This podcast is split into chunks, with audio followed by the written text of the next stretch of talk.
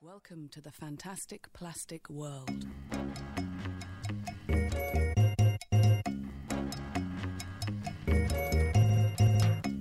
设计微颗粒和你聊聊一周设计圈。今天是一月二十四号，哈，是咱们设计药店的四十四期，也是设计微颗粒的第十四期啊。嗯，这个时间点呢，也慢慢接近年关了，不知道大家现在年终忙不忙啊？呃，不过从咱们现在近期的这个出货频率来看，我跟高丽两个人还是比较勤快的。然后咱们现在呢，设计药店旗下呢还是啊依旧包含三个节目，大家依旧可以通过网易云音乐、荔枝、iTunes 播客搜索关键词“设计药店”或者“设计蛋白粉”订阅与收听，以及呢可以通过微信公众号搜索“设计药店”的拼音查看每期节目的图文版。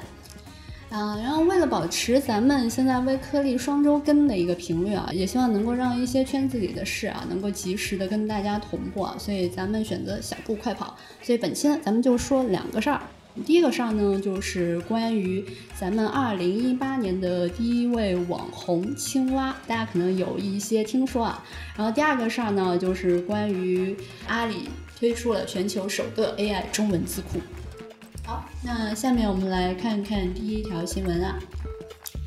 第一条新闻，嗯，大家近期可能已经在朋友圈看到了一组带着青蛙的一个手绘漫画，可能已经被他刷屏了。还有各类附庸的这种品牌话题啊，呃，那这个青蛙是一个什么东西呢？这是一款就是叫旅行青蛙的日本放置类手游啊。近期它已经跃居了 App Store 免费软件的第一名啊，呃，然后微信的指数呢也超过了一千万。呃，这款游戏呢，它的那个操作界面非常简单，就是在游戏里面你会养一只青蛙，然后这只青蛙呢，可能宅在家里看书，或者也有可能出门，然后出门的时候可能会给你寄寄明信片什么的。至于什么时候干一些什么，嗯，这个你就操控不了了，就一切随缘了。所以很多人玩这款游戏的时候都自称自己是老母亲啊，自带这种慈爱的滤镜啊。也有人调侃说这个游戏是叫。空巢老人寻亲 A P P 啊，嗯但是昨天呢，这个就大家讨论这个游戏也讨论的挺广的。然后有一个同事，然后他就说，他说我感觉要跟这个时代脱节了。谁能告诉我这个游戏的乐趣在哪儿？如果你有同样的感觉啊，但是你也千万别紧张。就是如果你不觉得它好玩儿，它可能真的不一定有多好玩儿。嗯，在谈它有多好玩儿之前，我们首先了解一个词。叫做社交货币啊？什么是社交货币呢？通俗的说哈，它就是一个谈资的一个共同话题。就比如说，我们一个人要发行一个社交货币，其实就是主动的去抛出话题，参与一个社交上的一个讨论。它是类似于一个变相的一个社交工具。在这个背景之下，我们再来聊一聊它哪里好玩啊？就不知道大家下下来玩了没有？其实我是没有下下来玩的，我是听高丽讲的。我那天问我说这个东西哪好玩，然后高丽说不完全受控制。它是我们这家公司之前出了另外一个游戏叫《猫咪什么后院》还是什么的，就是那个猫咪后院，它是完全的正向的去讨好你。这款游戏它其实不完全那么是讨好向的，它的游戏里面温暖中间带有一点点疏离感。你不完全可以操控那只青蛙，所以也因为这种不完全的操控性，就让这个青蛙它有了自己专属的感觉，就是它你不知道它会干什么，然后你不知道下一步会怎样，然后就因为这种专属感呢，所以让用户在主观上略微会高估一些对于产品的一个价值啊。不过它这也是它的一个优势，就是不完全受控制的一种专属感。另外两个点就是一个是像儿子，第二个是像自己。我们先说一下那个像儿子是怎么回事儿。因为我当时第一次看到这个游戏的时候，我说：“哎，这是不是日本人那个生育率下降，然后找到的一个心理补偿的替代品啊？”从人的本能来说，这个游戏好在哪儿？就人都需要有一个 陪伴或者牵挂的东西。最早这个东西就是儿子嘛，然后你可以陪伴、牵挂、伴他成长。那后来觉得这种养育他之后，你还需要对他承担很多的责任，所以大家觉得这个东西挺麻烦的，投入挺多的。那就养狗吧，养狗你也不用承担什么社会责任，那你就每天遛遛它，喂喂食。然后觉得遛狗也麻烦，后来就养猫，养猫不需要遛嘛，也不需要怎么给它洗澡，也不需要特特别多的去关注它。然后，但是它也能实现陪伴，但是觉得哎呀，觉得养猫还得铲屎，那要不就养多肉，多肉完了之后就有这种青蛙旅行，就是可以付出更少的这种责任，但是能够获得同样的这种陪伴和牵挂的这种心理补偿啊，我觉得这个是它有一个心理替代的一个作用。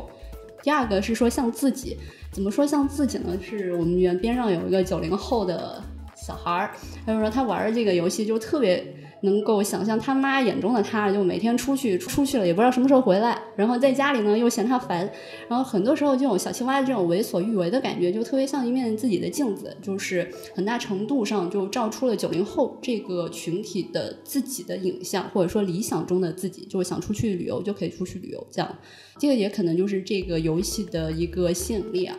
不过呢，上一期那个节目啊，就是花栗鼠那个节目，还有听众留言说，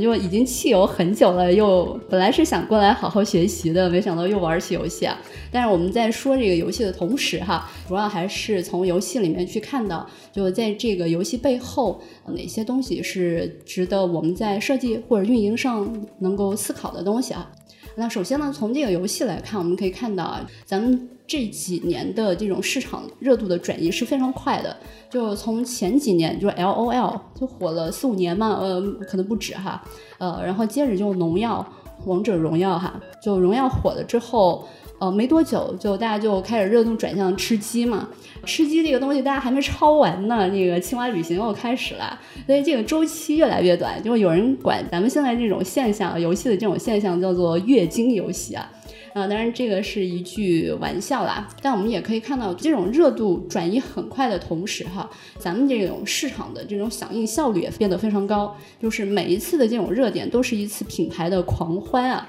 就我们可以看到，就是咱们这次青蛙旅行起来之后，像杜蕾斯，还有什么汉堡王，就是这些有数字化媒体运营的这种公司，他们都会过来凑一下热闹，还有京东啊什么的。然后除了这种品牌，然后像段子手也是同时跟上的。然后漫画作者，我们之前不是采访了一些漫画作者嘛，我就看到他们朋友圈发的都是各种自己的这个漫画形象在小青蛙家的那种合影。然后还有一些漫画作者反应非常快，出了很多高质量的这种晒蛙的那种连载漫画。然后除了这种图片漫画，然后还有前天是不是那个什么跳一跳的那个游戏，就青蛙跳一跳的游戏都上线了。就所以这个就几天的时间，我觉得咱们这个运营的这个模式，我觉得已经变得挺成熟而高效的。你就发现现在大家都在傍热点嘛，嗯，但是傍的好坏，发现还是有还是有差异的。就是傍的差的，你就直接往上一放，可能就是啊什么什么到我家了，什么什么，嗯，这个在我看来是。就是做的比较差的，然后杜蕾斯那个你看到没有？嗯，我看了。我我问他一直在计划，从未出过门。啊，对对对。杜蕾斯那个他说的是蝌蚪嘛，就不是青蛙嘛，就是小蝌蚪啊，就有有寓意的。然后完了之后，他那个边上还有很多什么纸巾啊什么的，然后还有。不是啊，他说没出过门的意思就是没有出去啊。对啊，没有出去嘛。然后它的那个场景里面，你没看到有些小细节，然后有纸巾啊一堆，然后还有那个杜蕾斯的套套吧，然后还有那个标中中标那个标件什么的。其实就你你咱们可能一眼看过就看那个小蝌蚪啊，但是你看到它那个整个场景里面细节还是很丰富的，还有暗喻也挺多的。就是相比那些直接露出的而言，观众感觉它会更加符合这种。呃，你需要转一转，对，这个就感觉会比一般的对，像网网易和恰恰瓜子那个，哇，好粗暴的呀。嗯，很多是这样。就大家要快嘛，然后就没没来得及做戏。这个只是后话，就是大家怎么结合的这个一个问题。嗯。不也看出，你看，就咱们之前说那个 IP 漫画形象嘛，就是在这种虚拟时代，你有个 IP 漫画形象，嗯，你在很多事件上你就好操作，操作的更快。那不一定，你看杜蕾斯个小人，他也不是他的形象，对吧？关键是你要把这个内容点能够植入到他这个游戏设定里，我感觉那就就成功了，而不是只是。但是这只是一个工具嘛，就是你你有了这个工具，你能够在很短时间内，你就能够做出一些反应，就你至少达到标准嘛。对啊，对，嗯，有些图大家可能没有看到，然后大家可以通过我们的公众号里面去查看啊。涉及药店，电视电脑的店，我们会把我们的所有的图文素材都放在我们公众号里面。嗯嗯。然后第三个呢，我们也可以从这个高传播的背后，我们可以去思考一下这种具有高唤醒特征的情绪，就是什么样的内容它是能够激发人们去主动传播的。这边我看到情绪它有一个二维细分表啊，这个表我们回头也会放到咱们公众号里面。它在讲哪一种情绪它是属于高唤醒的，哪一种是属于低唤醒的哈，大家可以回头去看。但是我个人感觉哈，就分为两种，一种是积极的，一种是消极的。就积极的，就是属于就是能够给自己加分的。然后另外一种就是消极的情绪，它可能包括愤怒啊、担忧啊、恐惧啊这种。总的来说，就是这些传播的这个东西。嗯，都能从正面或者侧面的给自己带来面子，或者说能够获得别人的一个尊重。然后咱们的这个青蛙旅行为什么能火呢？你觉得？我说一下我的感觉吧。其实我加入这个游戏不算太晚，但它其实已经是开始算这个时间爆发的一个阶段，因为我能接触到这些信息，不能说早期，至少是中期嘛。嗯，然后我后来也把这一系列的游戏，就那个 Hit Point 那公司的两个游戏都下下来，一个是那个养猫的嘛，一个是养青蛙的。对，他们都是放置类游戏啊。嗯，其实逻辑上也跟这个青蛙会有点差不多，反正就是你给那个猫放点食，然后放个玩具，它就来，然后给你件礼物，这样子一个形式，结构可能有点差不多。猫那个以前好像是火过一阵，但是没有青蛙这么火。我个人的感觉是。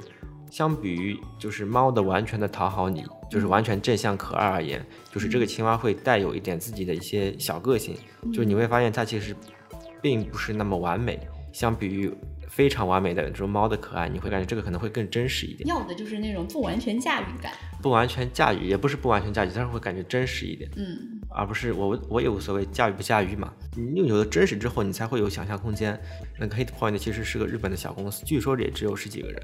呃，这十几个人显然也不会想要在中国 iOS 一开始想要登顶，现在是登顶了嘛，不是？嗯。所以显然很多的资源或者说。市场上的热点其实更多的是玩家自己产生的，然后大家复合了一下产生的。所以它为什么能够火？我感觉其实是一个，特别是早期它的一个成因，其实还是一个很重要的一个点啊。呃，现在市面上其实有很多分析，大家有一个观点就是说，可能是因为它做的比较开放，我们现在已经习惯于像《恋爱制作人》那种，呃，或者说其他的这种游戏剧情就非常细节，然后呃把你全部具体好了，你是怎么样，怎么怎么样，大家会有点感觉。没有想象空间嘛？然后它这个青蛙，刚才你也说到了，它其实就是也没有规定任何的人设设定，没说他是你的儿子，也没说他是你的什么恋人，嗯，你就可以自己想象空间。然后自己有想象空间之后，大家就愿意去产生这样子的互动分享，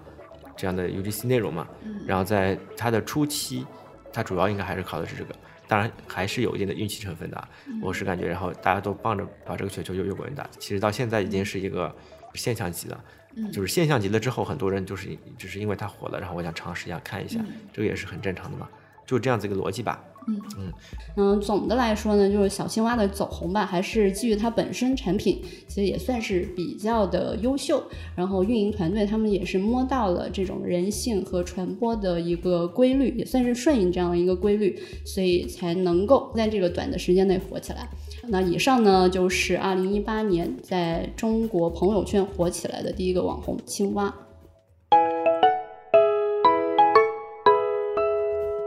好，然后第二条新闻是关于阿里，阿里它上线了全球首个 AI 的一个中文字库。这个新闻是在二零一八年的一月二十二号，今天是几号？二十四号，对吧？其实也就是前两天的一个新的一个新闻。然后，新的一个新闻。嗯。主要就是说，汉仪字库啊，它是联手了阿里巴巴的一个 AI 设计团队，然后一起来打造了第一款 AI 的一个字体的一个产品，然后它被命名为是阿里汉仪智能黑体贝塔版。现在只是贝塔版，呃，一会儿我们也会说到为什么它是贝塔。我简单看了一下，这个字体主要是智能在哪里呢？主要就是，嗯，不是说这个字体能怎样，主要是说它制作字体的这个过程，它其实是靠 AI 或者说靠智能去完成的。嗯，大家设计过字体的话，其实都会有一个感觉，就是中文其实是挺复杂的，英文也就二十六个字母，二十六个字母你硬做也就做下来了，但是中文的话少做就要最起码做个六千个，对吧？六千个、七千个，你想有一天你做十个，当 slogan 做嘛？差不多一天做十个不算慢，然后你做六千个，差不多就是做两年。那这样子一个繁琐而又重复，对，特别是中文字体啊，英文字体都好说，二十六个字母做完就了事儿。对，体力活。然后这时候人工智能最擅长干的就是什么事情？就是帮你去解放你的这些体力活。就上次那个鲁班那个对鲁班是第几期啊？我们那个呃威克利的第四期，D 总二十六期上面也说到了，阿里其实在 AI 领域就是他们呃有一个工作室，嗯，然后这个其实你会发现他一直在帮设计去解决一些很多的一些问题，然后这个应该就是他们的第二个一个成品吧，可以这么去理解，主要就是把这些重复性的劳动靠人工 AI 去帮你去实现，归纳出这个字的一个大概的感觉，你可以这么去理解。嗯，这个新闻我看完之后啊，有两个点是比较有意思的。第一一个点就是它的一个制作人员的一个分工表，然后第二个就是一个它的概念叫电商体，呃我们可以一个个来，腾讯体、电商体，呃，对，我们可以一个个来看一下。嗯，我们就先看它那个制作人员分工表，呃，制作人员分工表一开始我认为很正常，就是你把那些参与的人全部列列就完了。嗯，然后它的一个逻辑很有意思啊，就是第一个分类叫自行的主创设计师，然后这个和以前一样，肯定会有一位设计师或者两位设计师去分别负责一下中文和英文，然后这个可能主要把控的是这个字形给你的一个感觉吧。然后这个很正常，大家都有，对吧？对，然后第二个是是一个人工智能技术专家谁谁谁，嗯，这样子一个逻辑，所以你可以发现它是有一个主创，然后还有个生成，然后第三个职位呢是参与训机设计师，训机是训练的训，然后机是机器的机，呃，所以你就通过这几个环节，或者说这个叫什么？这个叫岗位分布啊啊，制作人，你从这个制作人员分工表差不多就可以理解到它的一个逻辑是怎么样的。比如说有一个人去主创了一个，呃，定了下风格定义，横竖撇捺，然后整体是怎么样感的感觉，然后有定了下来之后呢，就有很多的训区设计师去帮你去把这些素材，正确的内容素材去给计算机输入，嗯，然后字库生成是做什么？字库生成可能就是技术上面打通吧，我不是很了解啊，反正差不多你可以去这么理解，可能就是打通这个技术环节。嗯然后训机设计师其实还是挺有意思的嗯一个一个一个职位。呃，以前的话我们说到人工智能，就是说到了很重要的一个点，就是你需要把正确的素材给到它，就是什么是正确的答案。嗯然后，呃，你会发现设计其实也需要给正确的答案。呃，网上有一篇文章，它其实就说到了训机设计师，然后我们会把这篇文章的采访的地址放在我们的微信公众号里面，大家有空的话可以去查一下。呃，参考链接里面我们也会放一下。然后是这样子的，就是他会在问，呃，这个训机设计师是给鲁班去训机的，然后他在问典型的训机设计师的一天大概是怎么样子。然后他说了，我们的工作呢一般会分为两个部分，一部分就是数据运营，一部分呢就是设计知识图谱构建。数据运营呢是最有趣的一部分，然后设计知识图谱构建呢其实是最有成就感的一个部分。数据运营这部分好玩的地方就在于，你可以看到机器在你的训练之下，很快的就学会了各种手法风格，然后你自己也很期待这个过程，你就可以把它调的就就是越来越好，有点像调调参数一样，是不是？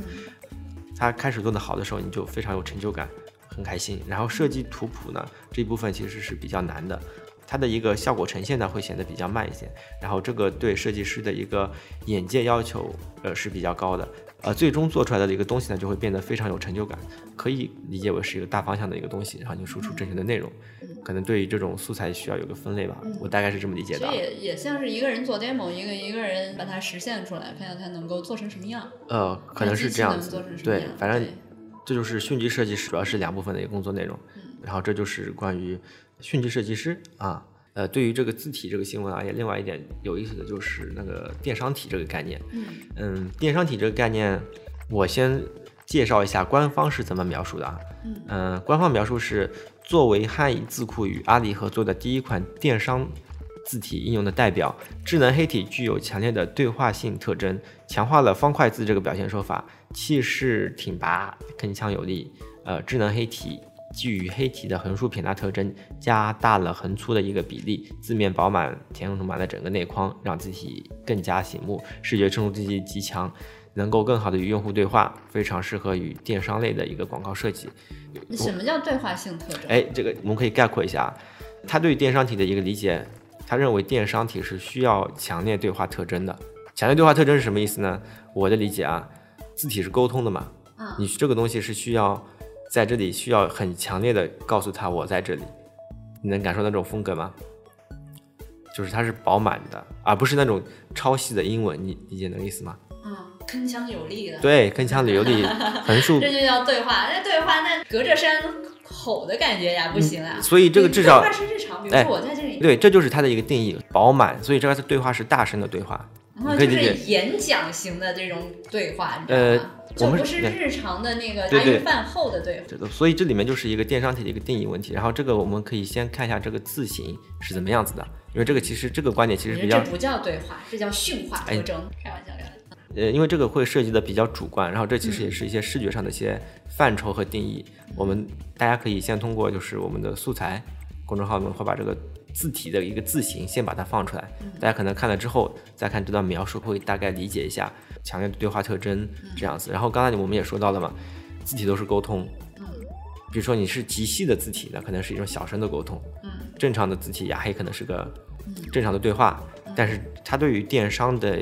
字体的沟通的理解是需要强烈的，那不叫沟通，这叫演讲，喇叭式的沟通，对，那喇叭式就不叫沟通了，喇叭式的收听啊。或者可能我们理解的也不一样，因为这个人数基数毕竟比较大，可能对于很多一闪而过的这些素材，我们就需要这种喇叭式的沟通，然后让它才能够醒目。这个每个人的立场不一样，所以不有太没有太有一个广泛的代表性。所以，但是这也是我对它有就是一点歧义的，因为这毕竟涉及到视觉，大家的观点都会比较主观。呃，我的理解是，如果我要去做电商体，我可能就不会做的这么。有特点，或者说这么风格鲜明，因为我当然我也不希望我和大家是就是含着喇叭去沟通的，嗯，但是另外一点的话，我希望我这个字体是足够的中性的，嗯，因为你这个电商体应用对象是所有淘宝的一些卖家，或者说这个平台下面用的一些，嗯，一些一些一些人都可以，或者电商都可以用，所以我希望这个字体不要那么有特征，或者说更加中性一点，它可能适用的范围会更加的广阔。然后这是我对于怎么去设计电商体这种视觉部分的一个理解嘛，呃，所以这也是一个挺好的一个话题，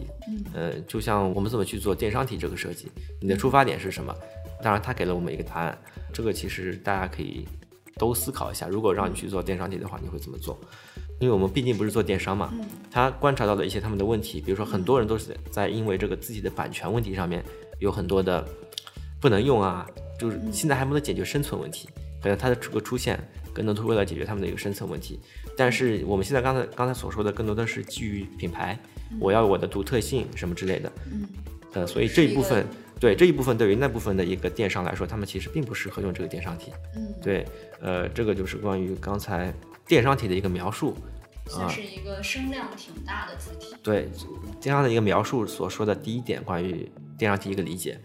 主要是比较偏视觉吧，然后第二点就是说他对电商体一个理解，这个感觉就比较合适啊，这个理解也是比较细节的。电商字体的使用受限于它的一个自身的一个传达介质屏幕的一个显示，所以字体的一个使用大小，呃，也会不同于一般的以前的这些广告尺寸，所以这部分的字体会。呃，和传统的一个字库里面的精细程度会有一定的差别，力求于满足电商设计的识别度与美观程度，同时又要能保证人机协作快速生成字库的一个效率。还有一个就是官方通过了大量对比网页广告中的一个文字的使用情况，目前完成的阿里汉仪智能黑体将适用于完成图片大概是在一二八 px 以下的一些标题字的使用。电商字体将更加高效的去解决电商类平台的一个用字需求。呃，由于它自身的一个独特性的一个属性，电商字体的开发将会瞄准高频小字符集的一个需求。然后，这是他对于第二点电商字体的一个理解。嗯，我感觉这个理解还是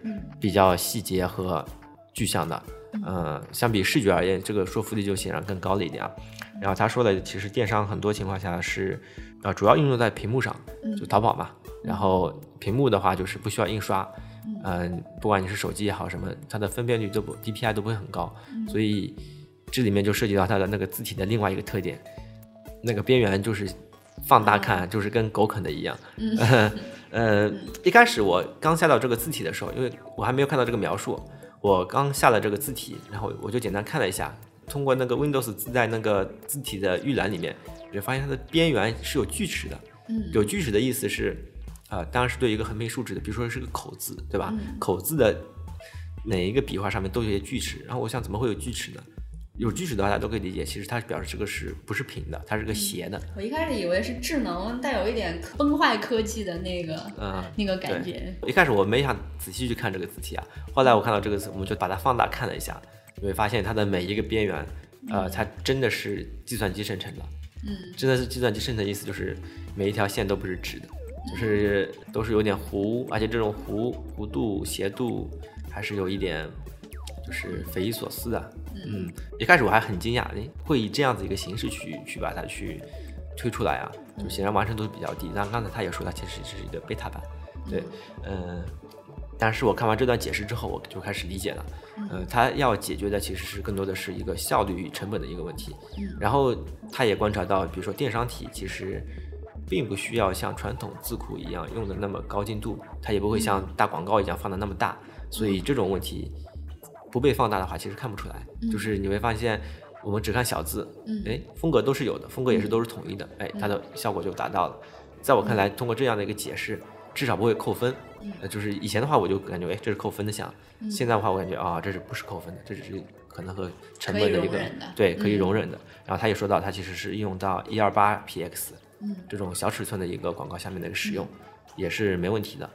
我感觉这其实也是补充了我对于电商体的一个理解，嗯，呃，什么叫电商体？就电商体还是有它的一个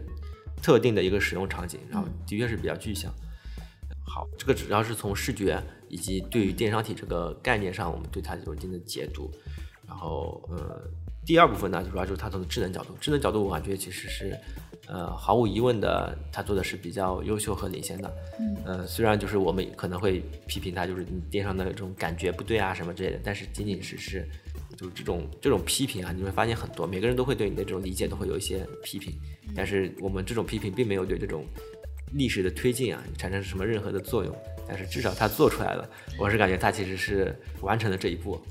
他的一个目的是说什么呢？就是让设计师能够更多的去从这种繁重的重复劳动中间去解放出来啊，然后真正的去关注这种字形的一个创意。因为我想你做这个一个字体，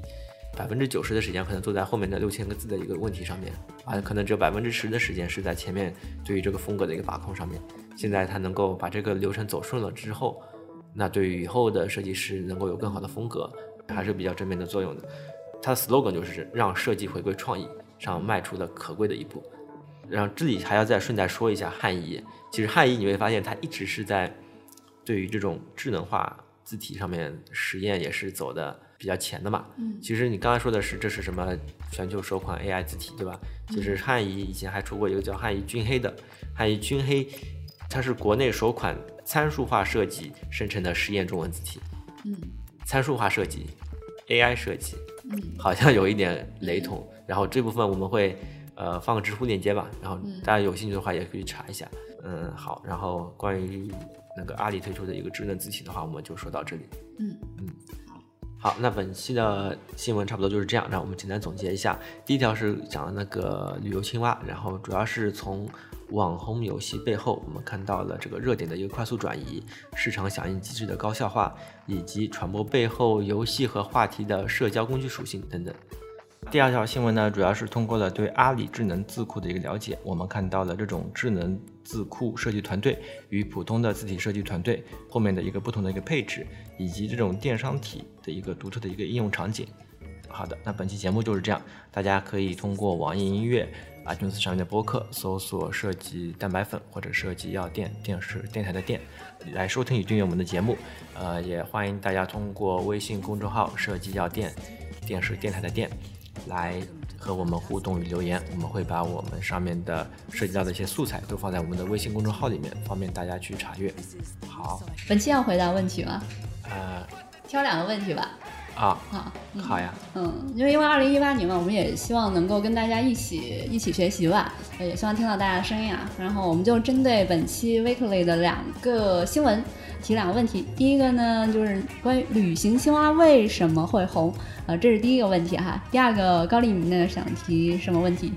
如果让大家去做电商体这样子一个设计命题的话，大家会以什么样子一个切入点去做你的设计？嗯，好，那这就是本期的两个问题。如果我们看到比较不错的回答的话呢，我们依旧会送出我们的小礼品作为感谢。好，那本期就这样，好，拜拜。